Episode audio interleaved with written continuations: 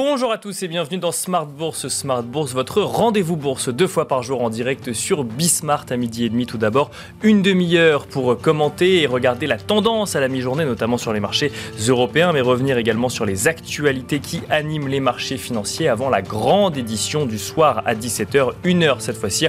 Cette fois-ci pour revenir donc sur les actualités et les tendances en ce qui concerne les marchés financiers. Et au sommaire de cette séance boursière, le, les marchés européens vouloir maintenir le rebond enclenché en fin de semaine dernière avec un CAC 40 qui euh, reste à l'équilibre actuellement après une légère progression euh, ce matin. Euh, et un CAC 40 qui reste au-dessus des 6000 points. Le DAX qui se maintient également en hausse d'environ 1% actuellement, tandis que les contrats futurs sur les indices américains laissent pour le moment une ouverture entrevoir pardon, une ouverture dans le vert de Wall Street, un début de semaine optimiste alors que le spectre d'une récession aux États-Unis et en Europe alimente les craintes des investisseurs d'un côté, mais laisse également espérer à certains d'entre eux une politique monétaire des banques centrales moins resserrée que prévu.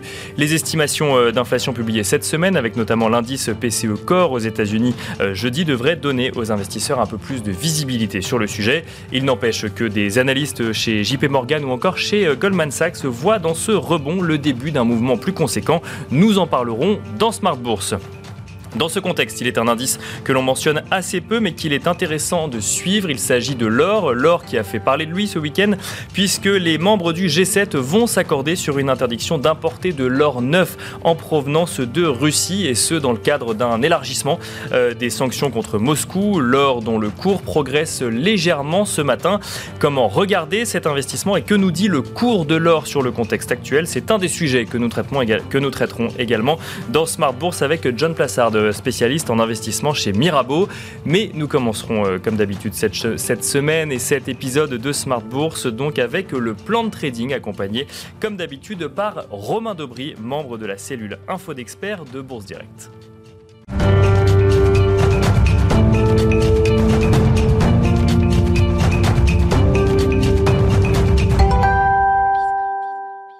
Et nous commençons comme d'habitude Smart Bourse avec Tendance mon ami, le résumé complet de l'actualité boursière du jour proposé par Alix Nguyen. Le CAC et l'ensemble des places européennes avancent dans le vert à la mi-journée. On remarque cependant que l'indice parisien se fait plus hésitant désormais. Pour rappel, les mauvaises données économiques la semaine dernière faisaient nettement reculer les taux d'intérêt obligataires. Pour l'heure, les valeurs du secteur de l'automobile sont parmi les plus convoitées à la mi-journée.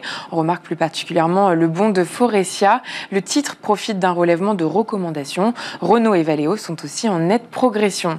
Cette semaine, le forum organisé par la BCE sera suivi de près. Euh, le discours de Christine Lagarde demain est particulièrement attendu alors que la BCE se prépare en juillet à remonter ses taux d'intérêt pour la première fois depuis 11 ans. À noter que les dirigeants du G7 sont réunis en Allemagne à l'occasion d'un sommet dont devrait émaner un embargo sur les importations d'or russe. On retient aujourd'hui que la Russie fait défaut sur sa dette étrangère pour la première fois depuis 1918. Moscou n'a pas été en mesure de régler les intérêts dus sur ses obligations en dollars et en euros à l'expiration d'un délai de grâce de 30 jours ou la conséquence directe de sanctions prises après l'invasion de l'Ukraine, la Russie pourrait se voir durablement privée d'accès au marché de dette.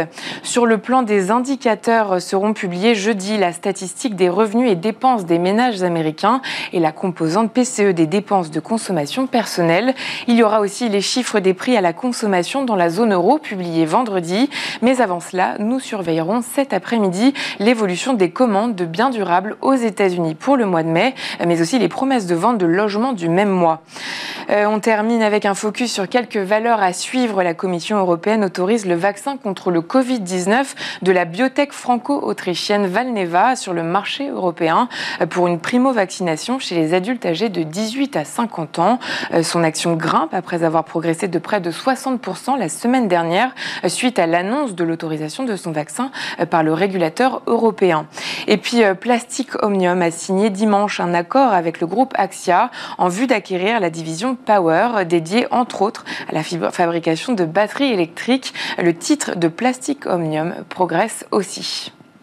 Voilà donc tendance mon ami, le résumé complet de l'actualité boursière du jour proposé par Alix Nguyen. On regarde tout de suite la tendance du CAC 40 au moment où on se parle. CAC 40 à l'équilibre plus 0,09% à 6078 points.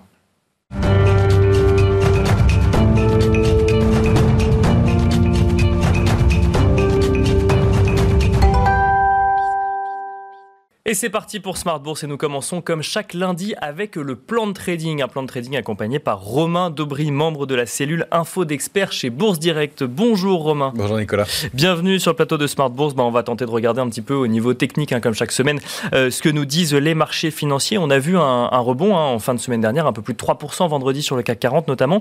Un rebond euh, qui, qui allait presque à l'encontre, enfin vous allez nous le dire, hein, de ce qu'on se disait le lundi, puisque le lundi on, on mentionnait un manque d'intérêt des investisseurs et le vendredi, on voit le marché remonter. Est-ce que ça veut dire que l'intérêt est revenu, euh, Romain? Alors en fait, c'est pas à, l'encontre, c'est qu'il n'y avait pas d'intérêt, donc une page blanche en fait à ouvrir. C'est-à-dire qu'il y a eu beaucoup de pression baissière depuis le mois d'avril sur les, différents indices mondiaux, euh, notables sur le, futur CAC 40 aussi, euh, avec une ouverture d'intérêt sur le CAC 40, sur le futur, au fur et à mesure de la baisse, contre 6680, 6545 points et puis 6315, 325 points. quand on est arrivé à l'échéance le 17 juin, la position ouverte a diminué. C'est-à-dire que les opérateurs ont abandonné, ont laissé mourir une partie de leur position vendeuse. Une partie, euh, puisqu'il y a une quinzaine à une vingtaine de pourcents de, la position qui n'a pas été reconduite. Donc ça a laissé ouvert euh, un, champ de possibles pour euh, reconstruire cette nouvelle échéance. Et on a vu toute la semaine, en fait, le marché accumuler au-delà d'un niveau, 5838 points, et puis décider, après cette zone d'accumulation, de sortir par le haut, de, au-delà de, cette zone d'accumulation. Alors c'est un rebond qui est assez fragile pour l'instant. D'accord. on le voit, on le note notamment grâce au volume. Euh, les volumes quotidiens étaient de l'ordre de 3,5 milliards. Euh, vendredi, on a progressé de 3,26% sur l'indice CAC 40 dans un volume de 3,7 milliards. C'est-à-dire qu'il y a plus absence de pression baissière et des vendeurs qui sont plus en retrait pour l'instant, qui n'ont probablement pas disparu, qui se manifesteront probablement pourrait se manifester un peu plus haut, aux alentours de 6300, 315 points. Probablement, ça, peut être un niveau à, surveiller. Euh, et puis, euh, un intérêt sur le futur CAC 40 qui est euh, toujours faible, puisqu'on a rebondi vendredi toujours avec destruction d'intérêt sur le futur CAC 40. 5000 contrats futurs ont été détruits au cours de la progression de 3,26%. ça signifie qu'il n'y a non seulement pas eu de soutien, mais probablement des rachats de short aussi, donc une partie de la position vendeuse qui a été débouclée. Donc ça donne la main légèrement aux vendeurs. On constate qu'il y a eu des points d'entrée intéressants euh, sur des valeurs de croissance qui étaient en retard et qui, étaient vraiment euh, sous, enfin qui ne, qui ne présentaient, enfin que, les opérateurs euh, ne recherchaient pas depuis plusieurs semaines. Donc il s'est passé quelque chose de, ce côté-là aussi. reste que les volumes sont assez timides pour l'instant, qu'il va falloir construire et étayer ce mouvement. Donc les indices, et c'est un peu ce qu'on présentait, tentent de stabiliser. Ils le font pour l'instant. on a au-dessus de nous des, grosses résistances qui vont être difficiles à, déborder. il va falloir construire ce, ce mouvement-là le, game changer et l'élément important, à mon avis, des, semaines à venir, même si la semaine va être très chargée euh, côté macroéconomique, ce sera probablement les publications des entreprises, les publications trimestrielles des entreprises qui, aura, commencera à partir du 14 juillet prochain pour les, bancaires aux États-Unis. Donc, donc c'est pas un retour en force des acheteurs finalement ce qu'on a vu en fin de semaine dernière, c'est juste que les, en fait, les positions vendeuses ont un petit peu laissé respirer le marché en fin de semaine. Exactement, c'est très, très bien résumé. euh, alors donc du coup on va regarder quand même un petit peu dans le détail un des différents graphes. On peut commencer aux États-Unis avec le S&P 500 par exemple. Est-ce que euh, du, coup, euh, ces, résistances dont vous nous parliez est difficile donc du coup à, enfoncer? Qu'est-ce qu'on se rapproche de ces résistances par exemple? Alors déjà, ce qu'on a fait de très important, c'est qu'on a réussi à combler le gap hebdomadaire du, 13 juin.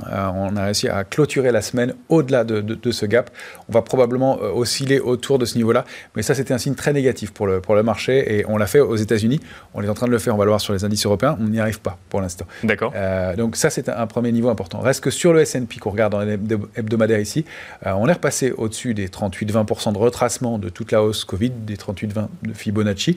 Euh, mais on a au-dessus de nous ce plafond de verre, cette zone euh, qui est située autour de 3992 à mon sens, qui va être vraiment autour de ce niveau-là, très très importante à déborder.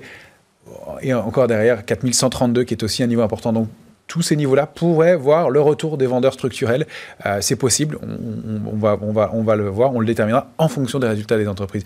Donc pour l'instant, stabilisation, du mieux à court terme, mais pas de signaux euh, haussiers très forts euh, dans, l'immédiat, même s'il s'est passé quelque chose, il y a un coup d'arrêt dans la tendance baissière, clairement. C'est ça, on a comblé le gap, mais c'est pas suffisant pour repartir en tendance haussière. vous voyez les structures au-dessus sur le S&P qui ont formé le, le, retournement baissier, elles se sont mises en place en plusieurs semaines. Là, pour l'instant, on n'a pas de structure de retournement. On a un coup d'arrêt sur une bougie hebdomadaire dans une tendance baissière qui était lourde. Donc il va falloir reconstruire de toute façon. Et le marché, pour qu'il puisse repartir, va avoir besoin de construire des figures, sinon équivalentes, en tout cas un peu plus euh, solides.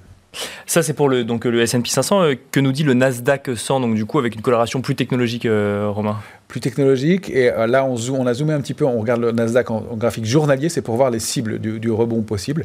Euh, deux gaps d'affilée, euh, un gap de rupture probablement en début de semaine dernière, et puis le gap de vendredi qui était important, qui pourrait être donc un gap de continuation dans la tendance. D'accord. La théorie des gaps nous indique que c'est probablement la moitié du parcours, ce gap de continuation, et on peut aller cibler, ça nous envoie parfaitement sur cette résistance à 12 525 points. Donc situé entre ce gros niveau, 12 190, 12 910, qui qui avaient été des niveaux d'accélération baissière qui sont des niveaux de retournement. Donc euh, d'aller se réinstaller là-dedans, ce serait déjà très bien, de consolider un petit peu là-dedans. on voit qu'il y a des points d'entrée sur certaines valeurs, des doubles bottoms qui se mettent en place sur des valeurs comme Amazon par exemple, des titres qui peuvent représenter de l'intérêt pour le moyen long terme. Euh, reste que euh, on sait que ce sont des titres qui sont pénalisés par le, contexte de, hausse des taux actuels euh, et donc euh, qui peut-être on va avoir du mal à performer. Il va falloir construire tout ça dans le temps, même s'il y a des points d'entrée pour le moyen long terme, il va falloir prendre son temps. Il n'y a pas d'urgence dans, le marché à rentrer. Et alors vous nous disiez quand on parlait du S&P 500 que donc du coup on avait du mal à combler les gaps en revanche sur sur les indices européens. Ça se voit sur l'Eurostox par exemple ou Ça se voit sur l'Eurostox. On a tenté de le combler ce matin. J'ai essayé de, de prendre la photographie le plus tardivement possible dans la matinée. Là, vous avez un graphique hebdomadaire du, de, de, l'Eurostox qui ouvre euh, avec un nouveau petit gap haussier euh, ce matin en hebdomadaire. Ça, c'est plutôt pas mal. Et vous voyez qu'il s'attaque au gap du 13 juin et la bougie euh, du jour, pour l'instant, en tout cas, on est qu'en début de semaine, eh bien, bute à l'intérieur de cette zone de gap. Donc là, là où les indices américains ont réussi à faire l'effort et à clôturer au-delà, nous, on est juste en train de s'y attaquer pour l'instant. Sur l'indice parisien, c'est un peu pareil. On a frôlé à une dizaine de points près le pied du gap, mais on n'a pas réussi, on n'a pas réussi à le combler. Pour l'instant, en tout cas, il faudra le voir avec l'ouverture des marchés américains et la suite. Et puis on voit au-dessus cette zone de résistance forte, 3618, 3676. Il y a un niveau intermédiaire 3706, c'est moins important, mais toute cette zone de résistance est importante et elle est chapeautée par cette ligne de tendance baissière de long terme qu'on avait tenté de déborder euh, au mois de mai, sous, laquelle il y avait un échec et cette accélération baissière. Tout ça, ça va être des niveaux qui vont être probablement travaillés, observés et, euh, assez techniques dans les, jours qui viennent. Encore une fois, avec des volumes qui, en Europe, sont euh, assez faibles et assez moyens, contrairement aux volumes aux États-Unis. Et alors, je mentionnais au, début de, notre entretien le, rebond du CAC 40, un plus de 3% vendredi. Que nous dit le futur CAC 40 là pour le coup? Est-ce qu'on a l'espoir de repasser en tendance haussière ou l'analyse technique nous dit l'inverse? Elle nous dit qu'on est déjà revenu en zone de neutralité, ce, qui, ce qui est pas mal. On était dans la zone d'alerte, euh, on avait mis notre niveau de retournement à 5724 points. Et en deux euh, séances, hein, si je comprends bien ce qu'on ce qu'on voit sur le graphique. Complètement. Euh, là, c'est un graphique du futur CAC 40 en 14 heures. On utilise 14 heures parce que c'est le, temps d'une cotation du futur CAC 40 qui ouvre à 8 heures et qui clôture à 22 heures. Donc ça donne plus d'indications.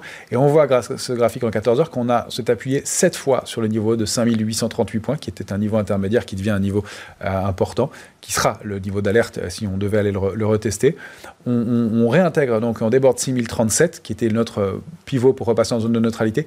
On est donc au milieu de cette zone de neutralité. On n'arrive pas à aller combler ce gap pour l'instant. On n'y est pas parvenu encore, ce qui est à 6159 de, de, mémoire. Euh, il faudrait se réinstaller au-dessus, dans l'idéal au-dessus de 6177. Et puis on a ce gros plafond de verre, 6315 points, euh, sur lequel il peut y avoir des, bagarres aussi importantes à nouveau. C'est au-dessus de ce niveau-là, en clôture et sur plusieurs clôtures, qu'on pourrait euh, considérer qu'on repasse en tendance haussière.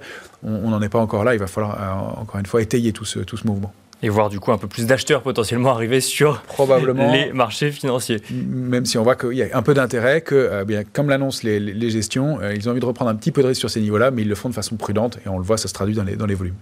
Côté matières premières, alors matières premières euh, qui ont fait beaucoup parler d'elles ces derniers temps, on a vu un recul notamment d'un certain nombre d'entre elles, notamment sur les métaux industriels ou une stabilisation sur le pétrole qui, en tout cas ce, matin, après des semaines un peu plus agitées, que nous dit le, le CRB, Romain? Le CRB, donc, qui est un panier de 19 matières premières composé de, de, pétrole à 25%, de gaz à 5%, donc euh, eh bien, a, évolué au sein d'un biseau, un biseau de, haut de marché, un biseau euh, donc, qui traduit l'épuisement du, du, mouvement avec un gap de rupture euh, hebdomadaire en, début de semaine dernière qui euh, donc, euh, nous indique la, fin du mouvement haussier sur le CRB pour le moyen terme en tout cas. Et donc probablement peut-être pas une baisse très marquée, mais une possible évolution dans un trading range donc qui pourrait mener donc entre 24, 47, 25, 27, 57.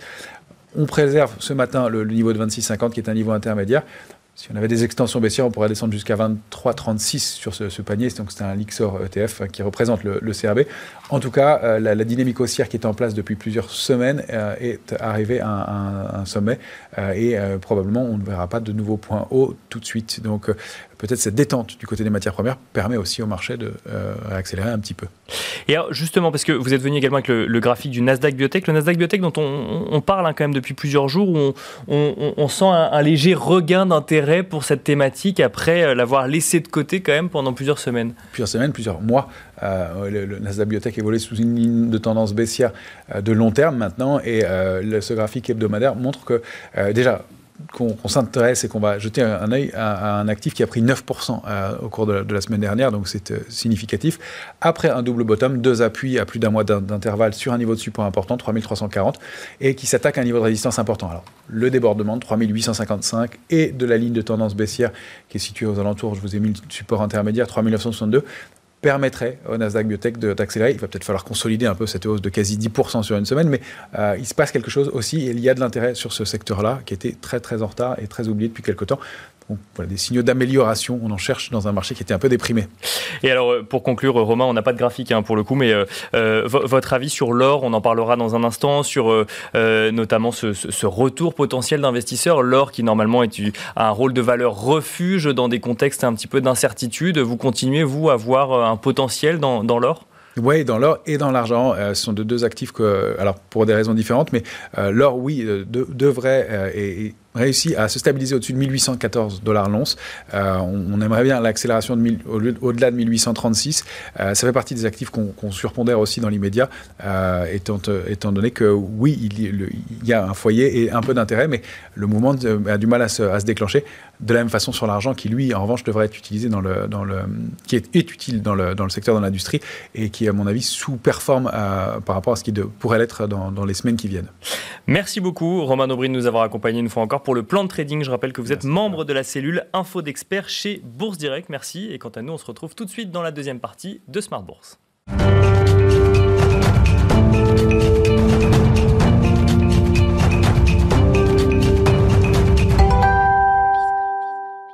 Et nous continuons donc dans Smart Bourse euh, à tenter de comprendre un petit peu le contexte économique et euh, financier actuel après le rebond vendredi euh, des marchés financiers, un rebond qui semble vouloir se maintenir sans pourtant sans pour autant être confirmé dans un premier temps, en tout cas vouloir se maintenir au moins sur le CAC 40. Pour en parler, nous avons le plaisir d'être en duplex avec John Plassard, spécialiste en investissement chez Mirabeau. Bonjour John Plassard.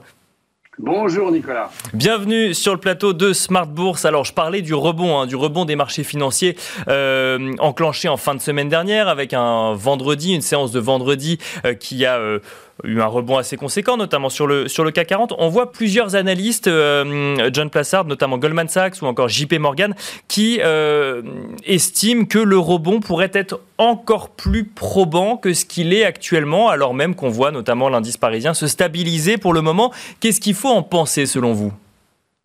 Bah, écoutez, d'abord, il faut voir pourquoi les marchés ont rebondi jeudi et vendredi. Il faut rappeler qu'ils avaient aussi euh, rebondi jeudi euh, sur euh, une statistique économique aux États-Unis et en Europe où on a vu les PMI, manufacturiers des services et composites, qui étaient nettement en dessous. Donc, qui laissait entendre que la décélération économique était en cours. Et donc là, vous avez vu les anticipations. Vous savez, la prochaine réunion de la Fed, c'est en juillet. Euh, les anticipations étaient pour 75 points de base de hausse de la part euh, des membres de, la Fed. Et là, après ces chiffres euh, catastrophiques, je dirais, de, jeudi dernier, eh bien, les anticipations sont plutôt à 50 points de base. Donc là, ça laisse un peu plus de répit. On a l'impression que ça laisse un peu plus de répit sur les, sur les marchés. Donc ça, c'est le premier argument hein, qui est partagé par toutes ces grandes banques. Après, la deuxième des choses, c'est évidemment qu'on est dans une zone de survente absolue et assez rare, puisqu'on n'a quasiment pas eu de rebond avant ces, ces, quelques, ces quelques jours la semaine passée. Et puis, on remarque aussi que les valorisations, qu'on le veuille ou non, bah, sont revenues un peu plus attractives. On est moins cher qu'il y a un an, vous me direz c'est évident, mais c'est quelque chose aussi qui est pris en compte.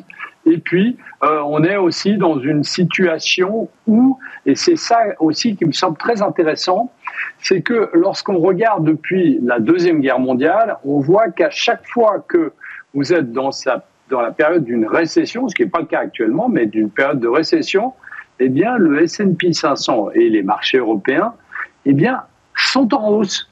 En moyenne, 7,4% de hausse sur l'année en période de récession. Qu'est-ce que ça veut dire? Ça veut dire que avec tout ce qu'on a entendu, avec la hausse de l'inflation, avec la décélération de la croissance, eh bien, on a peut-être des gens qui sont déjà, des investisseurs qui sont déjà en train largement d'anticiper cette récession. Et ça se traduit aussi par un léger rebond des marchés. Alors maintenant, évidemment, où on a plusieurs rendez-vous, notamment cette semaine, ça la data dependency, on dépend vraiment des statistiques économiques qui sortent, eh bien, ça va être très important pour voir si effectivement le rebond qu'on a et potentiellement qu'on aura cet après-midi sur les marchés américains, eh bien, va pouvoir se poursuivre un peu plus longtemps que ces un ou deux jours qu'on avait dans une volatilité folle depuis, euh, depuis maintenant plusieurs mois. Alors, sachant, euh, John Plassard, qu'effectivement, donc on, regarde les politiques euh, des, banques centrales, ce qui laisse anticiper, ou en tout cas, ou en tout cas, à partir du moment où on fait le, le, pari, si je puis dire, euh, d'une inflation à venir en fonction de la politique monétaire menée par la Fed notamment, et qu'on considère que les conditions ne seront pas réunies, on anticipe que potentiellement la Fed va devoir revoir à la baisse ses prochaines hausses de taux. Mais la Fed qui regarde un seul et unique indicateur en ce moment, c'est l'inflation. Alors on aura justement euh, jeudi euh, la, publication de l'inflation, enfin de, de, l'indice PCE Core aux États-Unis. Est-ce que du coup c'est sur la base de cet indice que on va voir les marchés évoluer à la hausse ou à la baisse. Oui, vous avez tout à fait raison, euh, Nicolas. C'est que en fait, la Fed à la base se base pas sur le PCI euh, qui était passé, vous vous souvenez, de 8,3 à 8,6, et euh, ça avait déclenché une véritable tempête sur les marchés, mais se focalise malgré tout sur le PCE. Alors c'est un, un, calcul un peu différent du panier de la ménagère. Et celui-là, si on prend le corps, est attendu dans un passage de 4,9 à 4,8% et puis le PC en plus global, lui, est attendu en légère accélération de 6,3 6,4. Qu'est-ce que ça veut dire?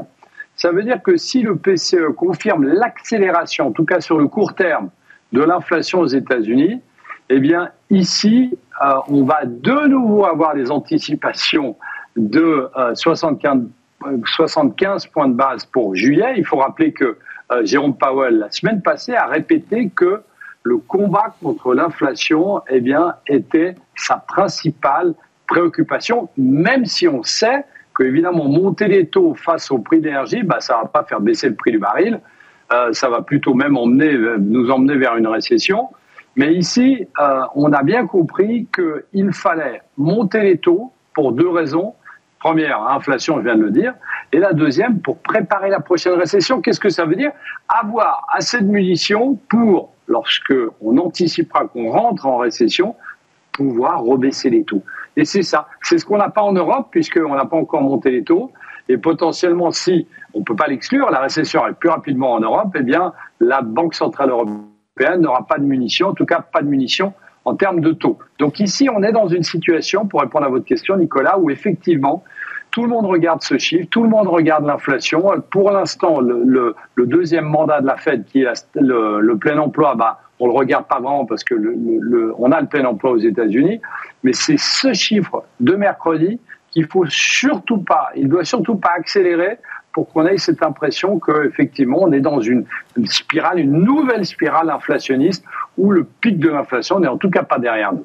Euh, rapidement, euh, John Plassard, euh, vous nous avez mentionné effectivement que le marché qui priceait 75, une hausse de 75 points de base pour la prochaine réunion de politique monétaire de la Fed revient actuellement plus aux alentours de 50. Mais ça va à l'encontre presque de cette volonté de la Fed de se donner euh, euh, les coups des franges pour pouvoir rebaisser les taux. Donc est-ce qu'on peut réellement anticiper euh, une politique monétaire un peu plus, un peu plus accommodante qu'anticipée sur la prochaine réunion de politique monétaire? Bah, écoutez, c'est une, très bonne question. il y a un mois, je leur ai répondu, bah, on n'écoute pas ce qui est en train de se passer. La Fed n'écoute pas les bruits qui est à l'extérieur de son groupe, mais on voit qu'il y a un débat un débat très très important au sein de la Banque centrale américaine, ce qu'on n'avait pas avant. Et ce débat, c'est ceux qui disent que plus on monte vite, plus ça impacte la croissance, et les autres qui disent qu'il faut absolument monter très vite pour combattre l'inflation, ce qui est Jérôme Powell. Donc avant, on avait la, la Fed parlait d'une unité, c'était une seule voix, et là on a vu que sur un seul chiffre, qui était le dernier PCI passé de, comme je disais, de 8,3 à 8,6 quelques jours avant, même si la Fed est censée s'occuper et se focaliser sur le PCE, eh bien, on peut changer d'avis très rapidement. Donc ici, ça va être assez compliqué. Et vous l'avez dit, c'est très compliqué à dire parce qu'effectivement, il faut tout faire pour combattre l'inflation. Mais si vous avez de plus en plus de voix qui s'élèvent pour dire que plus on ouvre, plus on monte vite, on va pas de manière graduelle, graduelle pardon, mais plus on monte vite, plus ça impacte la, la croissance, qui semble nous dire les PMI qui étaient en train de baisser, eh bien c'est ici que ça pose problème et c'est ici que on va avoir la réponse eh bien, euh, jeudi après-midi en voyant les, attentes et surtout comment le marché va réagir. Euh, John Plassard, on a découvert euh, ce week-end un élargissement des sanctions contre Moscou des, pays membres du G7 avec notamment une interdiction d'importer de l'or neuf en provenance de Russie. On voit le cours de l'or qui progresse hein, légèrement ce matin, 11 dollars par rapport à son cours de vendredi quand, j'ai regardé tout à l'heure. Est-ce que c'est le moment selon vous de revenir sur le métal jaune? Oui, clairement, d'en rajouter en tout cas dans ses portefeuilles, parce que en fait, euh, lorsqu'on regarde toujours au niveau de l'historique, on voit que l'or, historiquement, lorsqu'on est dans un bear market, ce qu'on est aujourd'hui aux États-Unis, eh bien, fonctionne assez bien, et notamment aussi dans les périodes de récession. On n'y est pas encore, mais on va y arriver à un moment ou à un autre. Chose assez intéressante, c'est que contre l'inflation, c'est pas un c'est pas une couverture sur le court terme, mais plutôt sur le moyen long terme, mais il fait partie d'un basket de valeurs d'actifs face à l'inflation que qu'ont les, grandes banques. Les grandes banques, les banques centrales, pardon, en ont racheté, en rachètent beaucoup plus depuis mars, euh, aussi parce qu'elles sont dans cette interrogation par rapport à tout ce qui est en train de se passer sur le marché. Et puis, on voit que, évidemment, c'est un actif qui fonctionne bien. Alors, c'est triste à dire, mais lorsqu'il y a des tensions géopolitiques, ce qui est euh, le cas actuellement, et finalement aussi, euh, eh bien, les gens qui sortent des actifs risqués. On a vu notamment, alors c'est une petite partie, mais on a vu notamment face à l'effondrement des crypto-devises, vous avez eu pas mal de, personnes, pas mal d'investisseurs qui sont sortis de là, sortis de cette poche d'actifs pour aller vers l'or. Donc ici, on est dans une situation où effectivement, à travers la volatilité qu'on aura de toute manière jusqu'à la fin de l'année, eh bien, l'or est un actif qui est très intéressant. Et surtout, depuis le début de l'année, Nicolas, combien a fait l'or? Il a fait 0%. Alors, on va me dire, oui, c'est ennuyant. Mais comme vous le savez, le CAC a perdu 16%, le S&P 22% et le Nasdaq plus de 30%. Donc si vous faites 0%, c'est déjà pas mal. Voilà, donc l'or qui pourrait effectivement euh, continuer à jouer son rôle de euh, valeur refuge. Merci beaucoup, John Plassard. Je rappelle que vous êtes spécialiste en investissement chez Mirabeau. Merci à vous également de nous avoir suivis. On regarde le cours du CAC 40 avant de se quitter. Le CAC 40 en hausse de 0,19%, donc proche quand même de l'équilibre à 6085 points. Merci de nous avoir suivis donc à la mi-journée dans Smart Bourse et je vous donne rendez-vous ce soir pour la grande édition de Smart Bourse en direct sur Bismart à 17h.